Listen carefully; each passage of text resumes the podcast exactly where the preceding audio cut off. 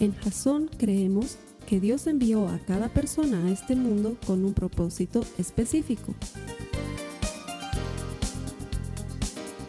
Nuestra misión es ayudarte a que tengas una relación personal con Jesús y a través de ella encuentres ese propósito para tu vida. Queremos ayudarte a alcanzar ese propósito. Es nuestra oración que este podcast te ayude a tener visión, a tener jazón.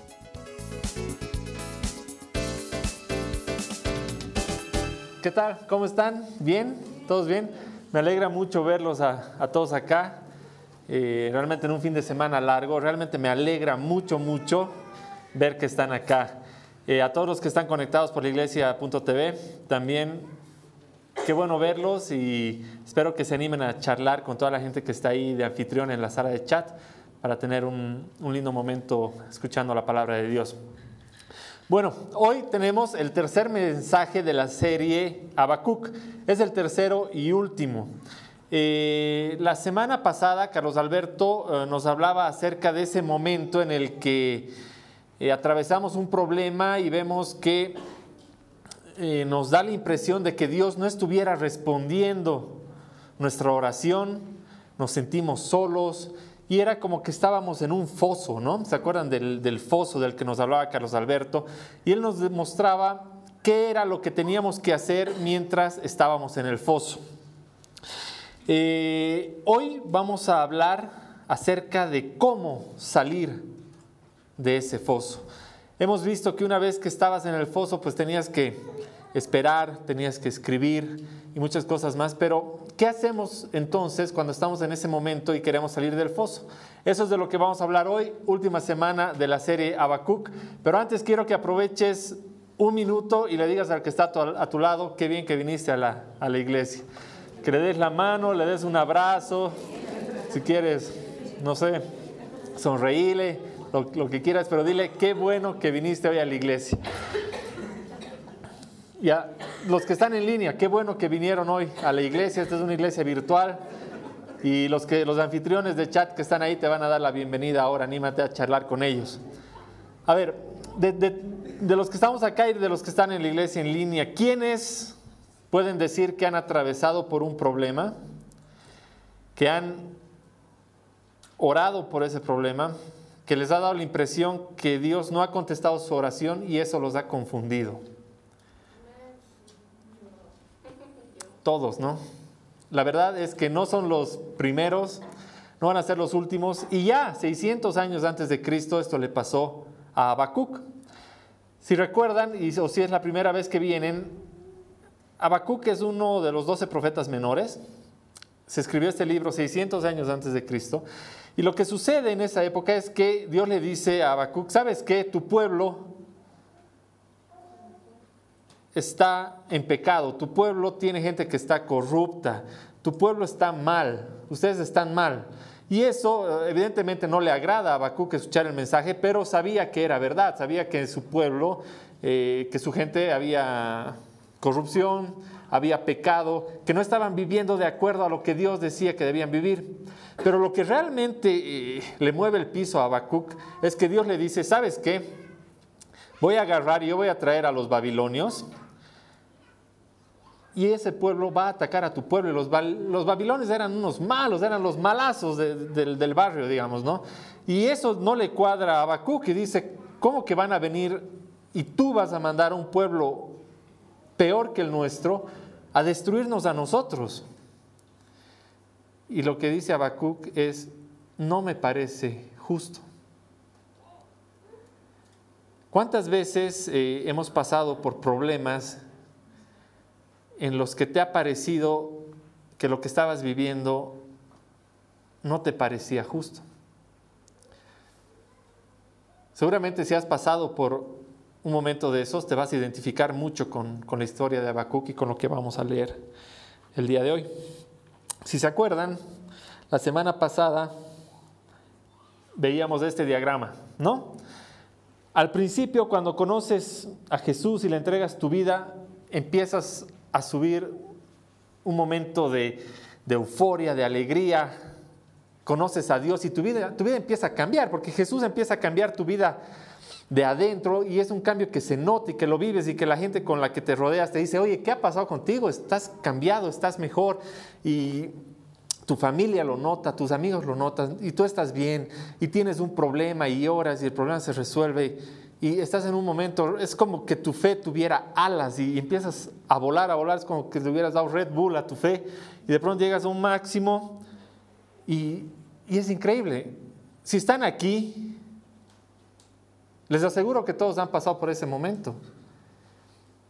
Si le has entregado tu vida a Jesús, has pasado por ese momento, porque Él ha entrado en ti, ha cambiado tu vida y has sentido eso que te ha llevado a cambiar tu vida y entregarle tu corazón y tu vida a Jesús. Has pasado por eso, definitivamente. Pero yo les quiero contar cómo ha sido esta etapa para mí.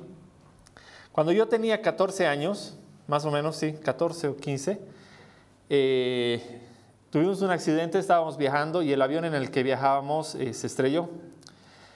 Milagrosamente, eh, tendríamos que haber muerto en ese accidente, pero milagrosamente salimos vivos. Era inexplicable, era milagroso, porque salimos vivos y además salimos ilesos. teníamos unas cuantas heridas, algunos, pero para lo que hubiera podido ser, no fue nada serio. El problema fue que después de esto, a mí me quedó un, trauma muy fuerte en el cual viajar en avión era lo peor que me podían proponer en la vida. O sea, tres días o cuatro días antes de yo de tener que subirme un avión, eh, empezaba a estar con nervios, no podía dormir, me sudaban las manos, me temblaban las manos. Realmente me generó un, serio problema. Yo prefería pasarme 20 horas en una flota o en un bus si eso iba a evitar que yo me tenga que subir un avión. Y la verdad es que empecé a intentar de todo. Era tan fuerte mi problema que dije, bueno, me subí un avión y al no saber qué estaba pasando, eh, sentía mucho miedo y era peor. Entonces empecé a estudiar y estudiar, me empecé a aprender todo de los aviones, de por qué despegaba, qué velocidad, qué, por dónde tenía que doblar, por qué no doblaba, que todo. Pero resultó peor, porque cuando el avión no hacía lo que yo pensaba que tenía que hacer, dije, ya debe ser que nos vamos a estrellar o debe ser algún problema. Y realmente era un trauma muy serio. Intenté de todo, hasta un amigo me dijo, no, te tienes que tomar tres whiskies antes de subir y vas a volar tranquilísimo. Peor, un estado de nervios en el avión que era incontrolable. Cuando yo llegaba y bajaba de ese avión, era, estaba hecho un trapo, ya tenía que irme a dormir toda una noche para poder recuperar de, de ese proceso que había pasado que era muy fuerte. Pero cuando conocí y le entregué mi vida a Jesús, a las semanas, a las dos o tres semanas, justo me dicen, ¿sabes qué? Tienes que viajar en avión.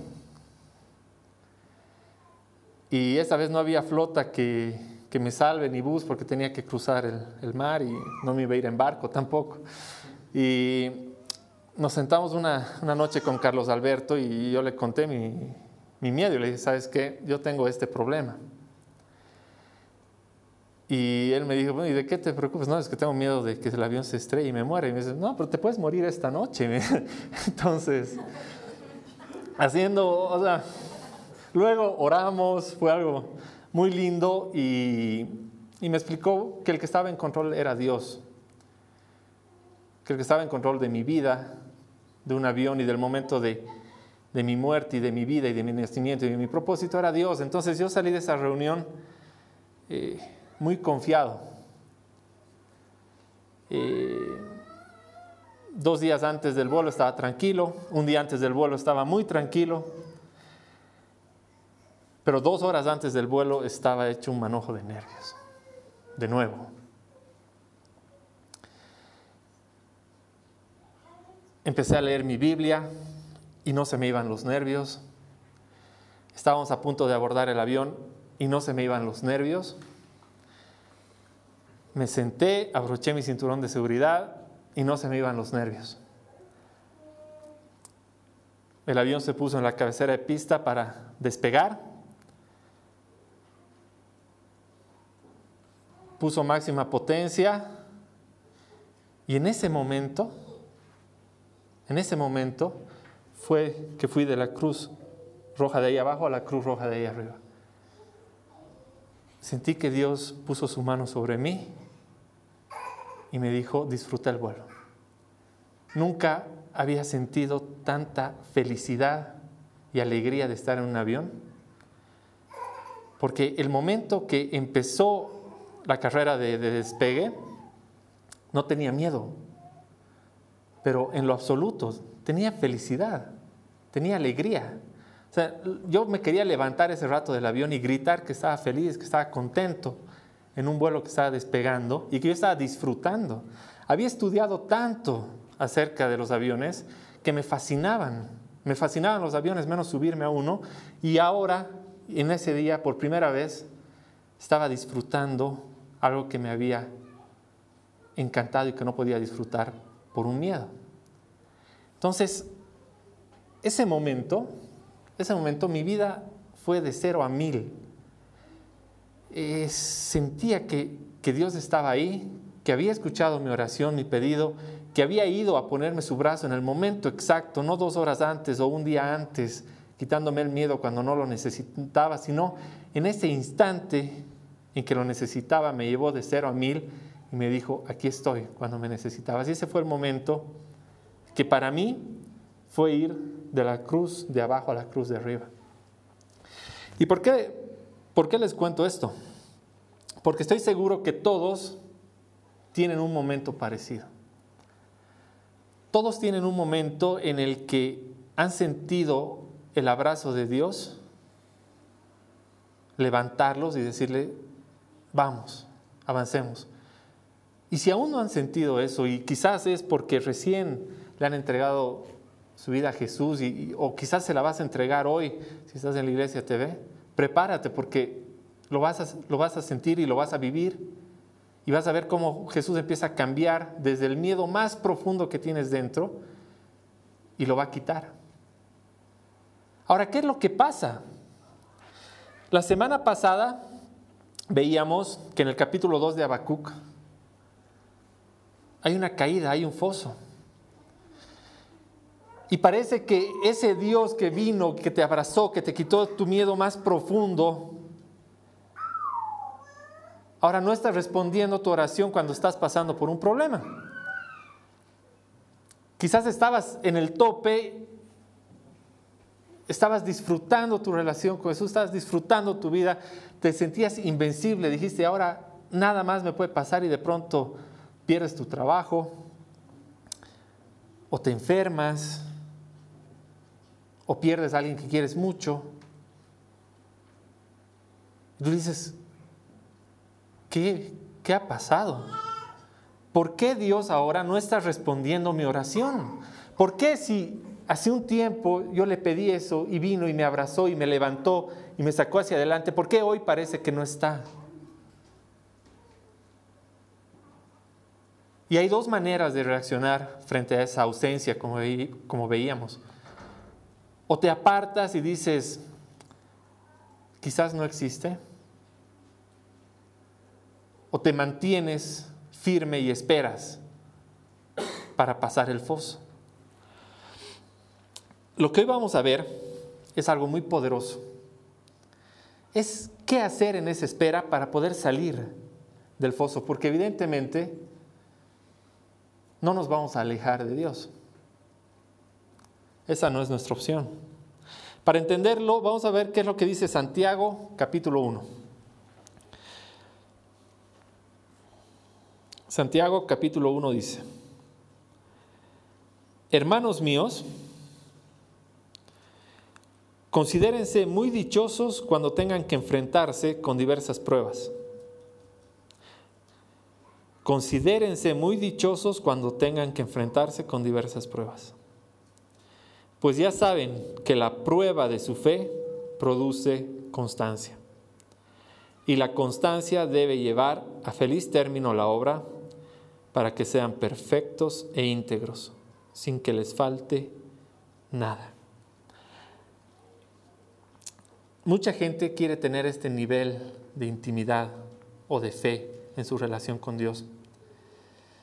Eh, la verdad es que mucha gente quiere tener esa fe que sin importar la prueba, se va a mantener firme en ella para poder cruzar la tormenta.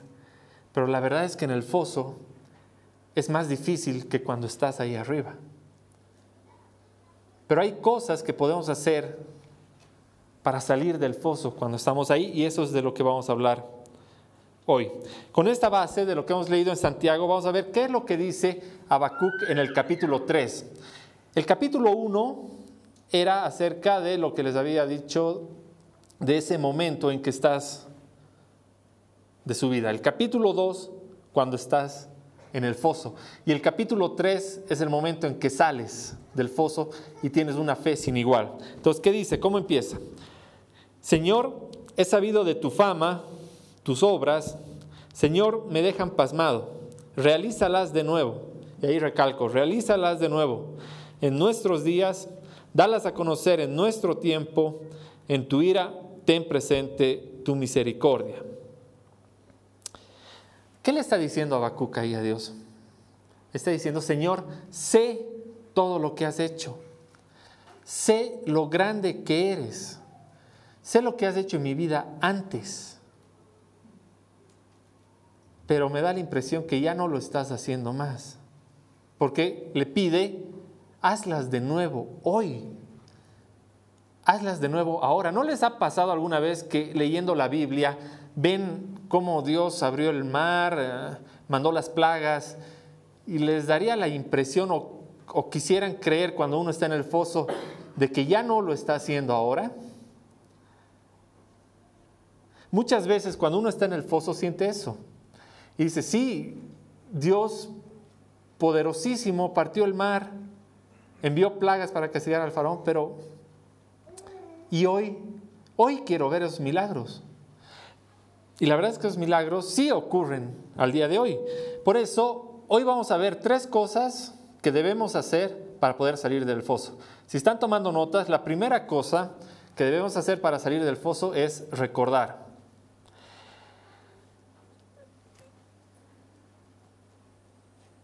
No sé si les ha pasado, pero estoy seguro que les ha pasado a todos que cosas tangibles les disparan la memoria de de algo.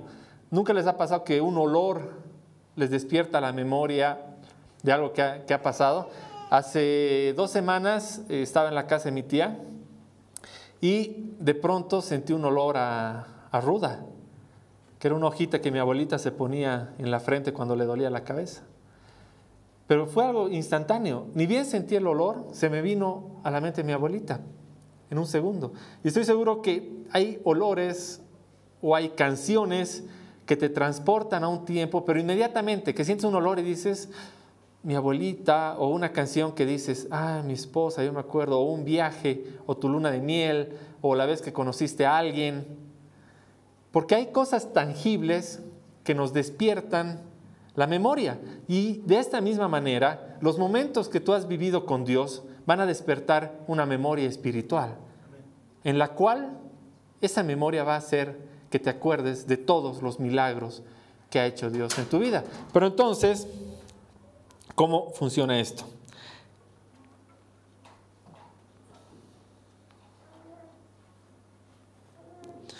¿Qué dice el versículo 3 de Habacuc?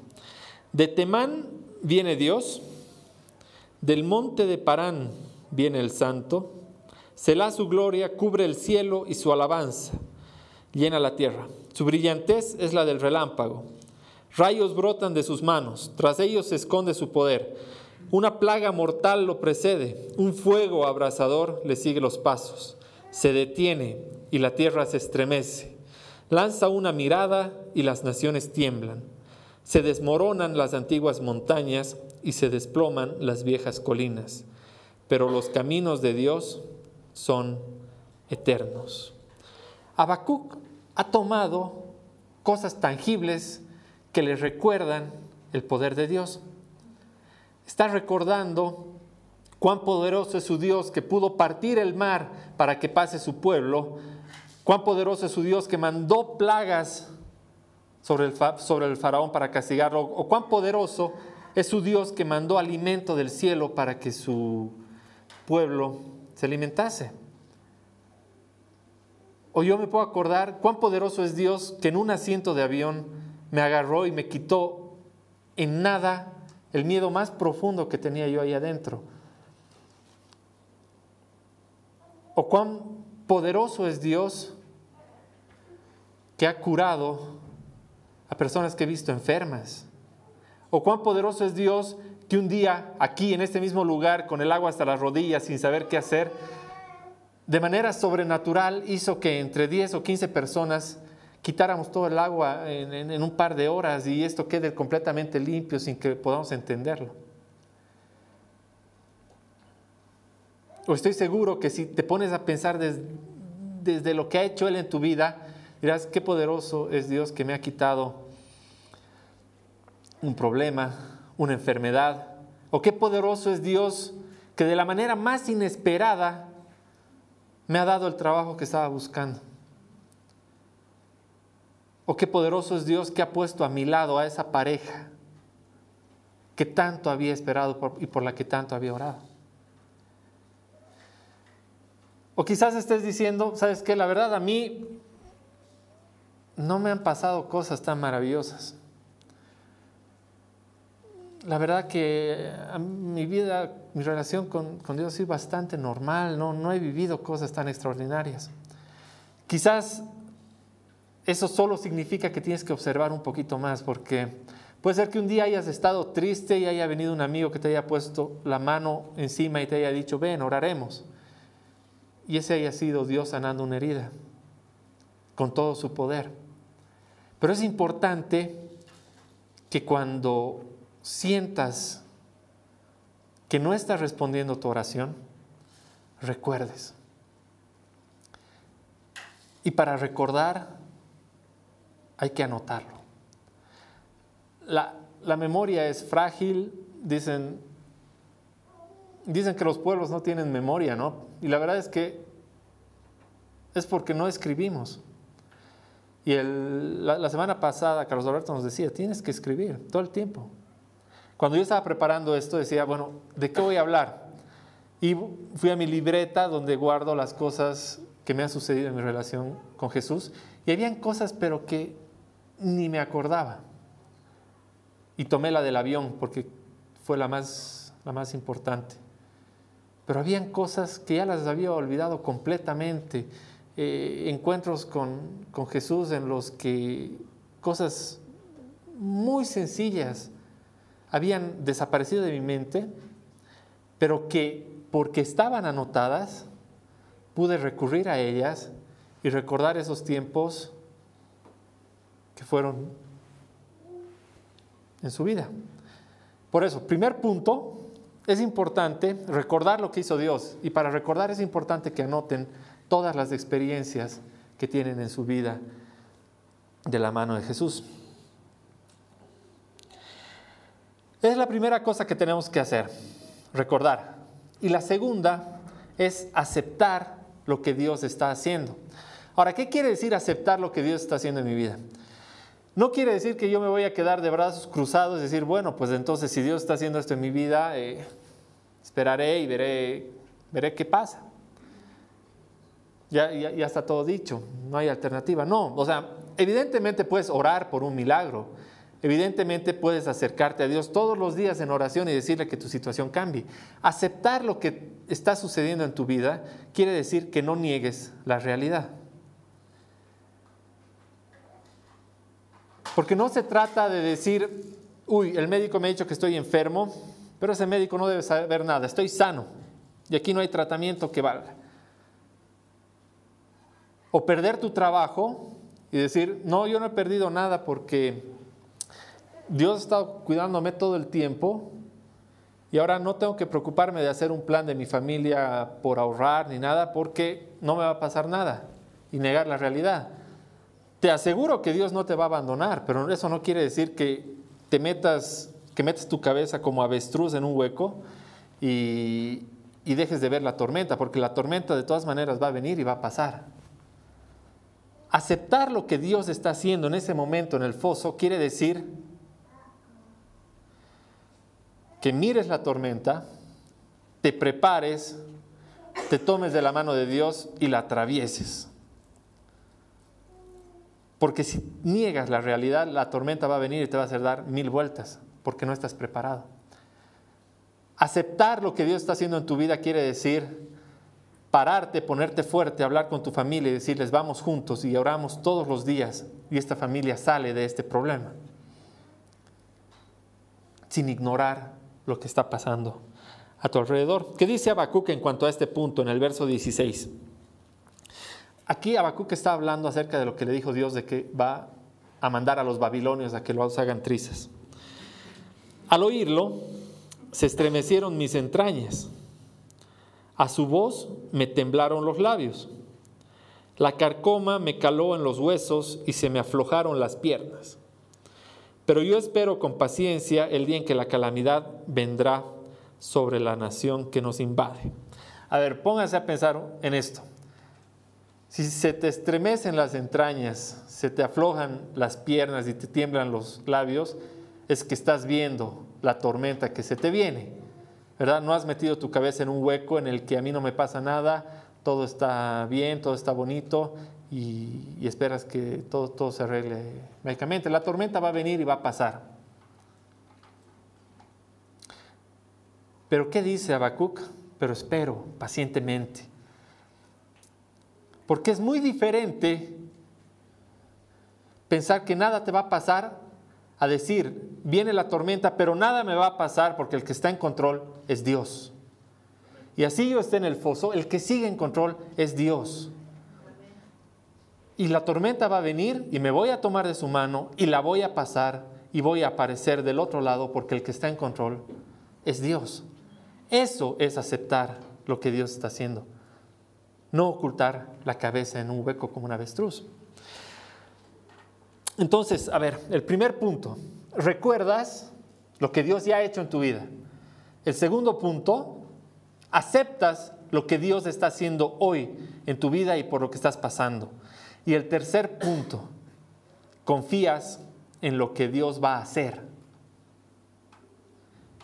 Y ese tercer punto es el que te saca del foso y te lleva a una fe con alas nuevamente que te lleva a las alturas. Vamos a ver, ¿qué dicen los versos 17 y 18? Estamos todo el tiempo en Habacuc 3. Aunque la higuera no dé renuevos, ni haya frutos en las vides, aunque falle la cosecha del olivo y los campos no produzcan alimentos, aunque el aprisco no haya ovejas, ni ganado, me alegraré en Dios mi libertador. ¿Qué le está diciendo? Aunque no haya razón de alegrarme, me alegraré. Nadie se alegra viendo venir la tormenta. Pero aunque no haya razón de alegrarme, me alegraré en mi Señor. Aunque no vea frutos, aunque no vea resultados, aunque no vea que esa enfermedad mejora, sino que quizás ha empeorado, aunque ya el dinero lo tenga contado en días y no consiga ese trabajo, me alegraré en el Señor porque confío en lo que va a hacer después. El Señor aprovecha el foso para probar su fidelidad. Tienes que confiar en lo que el Señor va a hacer después. Luego dice, el Señor omnipotente es mi fuerza, da a mis pies la ligereza de una gacela y me hace caminar por las alturas. En ese momento que estás en el foso y empiezas a recordar, en ese momento en el que yo me subo de nuevo a un avión y empiezo a sentir un poco de nervios y me siento en ese asiento y le digo, Señor, ¿te acuerdas lo que hemos vivido en este asiento? Y basta que yo le diga, ¿te acuerdas de lo que hemos vivido acá? Para que la sonrisa más grande se me llene en la boca y sepa que voy a disfrutar este vuelo. Y digo, Señor, vamos a volar, no me voy a volver a ir en bus nunca más. Porque voy a ir de tu mano, porque sé que tú estás en control. Y ese momento en el que confías en lo que Dios va a hacer después, es lo que te va a llevar a andar por las alturas, A Habacuc ya no le tiemblan las piernas, ya no, ya no se le estremecen las entrañas, sino que dice, da a mis pies la ligereza de una gacela y empiezas a correr y Dios te ha llenado de esa fe que realmente te lleva mucho, mucho más alto. Te ha probado su fidelidad, te ha probado su amor y tú has entendido que al final de todo esto, el que siempre ha estado en control y el que nunca ha dejado de estar en control ha sido Dios.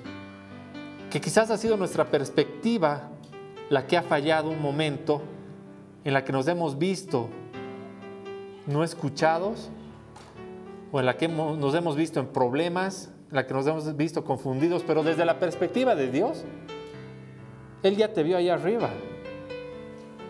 Él ya te vio bien. Él ya te vio fortalecido. Ya te vio con una nueva fe. Una fe que ya no solamente se trataba de la emoción que sentiste el primer momento cuando viste tu vida cambiada desde el fondo, sino una fe firme, tanto en el buen momento como en el momento más difícil. Con eso terminamos la serie de Habacuc. Y creo que al igual que yo, muchos de ustedes se han debido identificar con ese momento, con ese momento difícil del foso.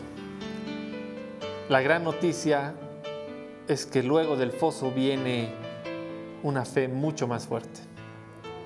Solo hay que recordar, hay que aceptar y hay que confiar.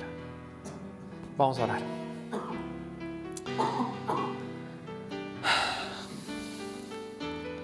Señor, te doy gracias por todos mis hermanos, por todos los que están aquí, por todos los que se conectan a través de la Iglesia TV. Señor, hoy te doy gracias por tu amor, por tu fidelidad. Gracias por enseñarnos, Padre, que en ese momento en el que parece que nuestras oraciones no se responden, Señor, eres tú quien está en control. Señor, ayúdanos a darnos, a tener el coraje necesario para que en ese momento tengamos la fuerza necesaria para esperar con paciencia. Trae a nuestra memoria, Señor, todos esos momentos en los que tus milagros y tu favor estuvieron tan claramente en nuestra mente, Señor, en nuestra vida. Ayúdanos a aceptar que esos momentos que estamos pasando son prueba de tu fidelidad con nosotros, prueba de tu amor y prueba de tu control sobre nuestras vidas, Padre. y muéstranos que de tu mano no necesitamos escondernos de ninguna tormenta. De tu mano, Señor, caminamos firmes juntos en comunidad para pasar cualquier tormenta por la que atravesemos, Señor. Te doy gracias por cada uno de los de nuestros hermanos que están aquí, te doy gracias por sus familias, bendícelos. Te doy gracias por las familias de todos los que están conectados a través de la Iglesia TV, bendícelos, Padre. Y te doy gracias por, por Jasón, te doy gracias por esta iglesia, Señor, por nuestro pastor. Bendícelo grandemente, Señor, y bendice mucho esta iglesia, Señor, para que podamos seguir transmitiendo tu palabra. En nombre de tu Hijo Jesús. Amén. Esta ha sido una producción de Jasón Cristianos con Propósito.